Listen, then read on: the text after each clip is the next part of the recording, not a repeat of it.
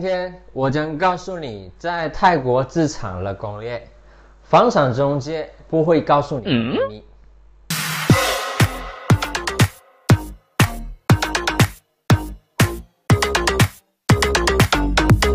很多人都说在泰国自产有前景，比如租外 .com 发布了统计显示，中国人海外自产的第一名是泰国，所以今天我们就来看一看投资泰国房产的方面。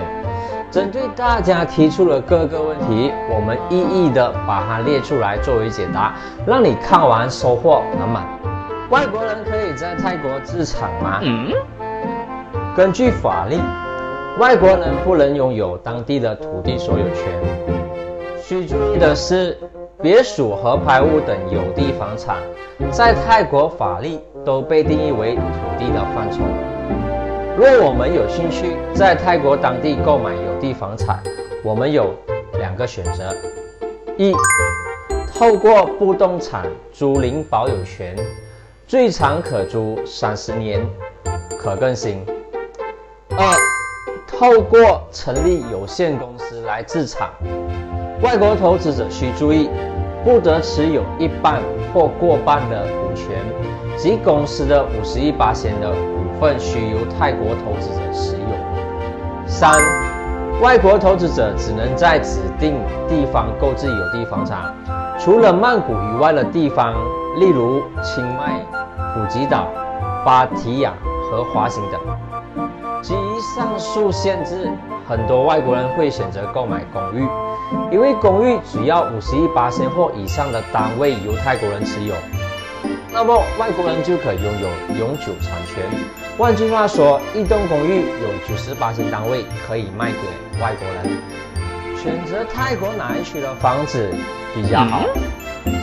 对于国外投资者而言，曼谷和清迈。都是推荐度较高的区域。此外，当地岛屿在旅游行业很受欢迎，比如芭提雅和靠海的普吉岛是度假民宿的好选择。资产能够获得贷款吗？总体而言，在泰国要获得贷款的门槛比较高。目前只有 UOB 和 ICBC 有提供外国人贷款计划。且条规较为严格，因此计划在泰国资产的人士，透过现金购买或将本身现有房产取得融资是另一个选择。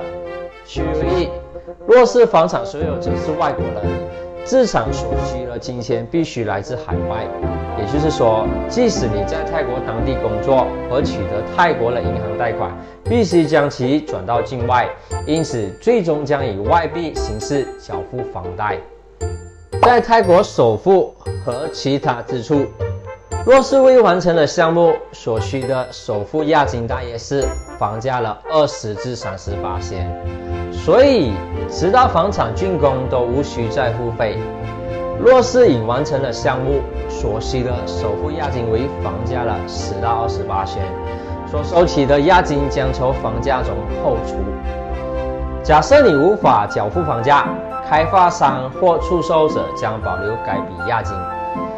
假设开发商或出售者未能完成交易，押金将被退还。我们需要确保这些条件写在协议的条款中，并保留交易的收据作为证据。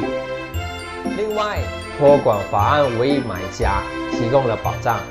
若是还未竣工的房屋，开发商宣布破产，那么该笔押金不得被没收。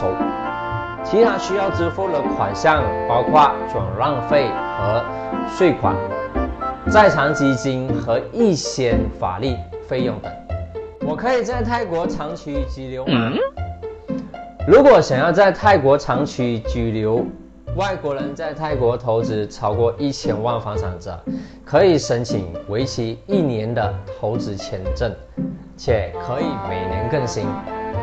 希望这个视频可以帮助到你们。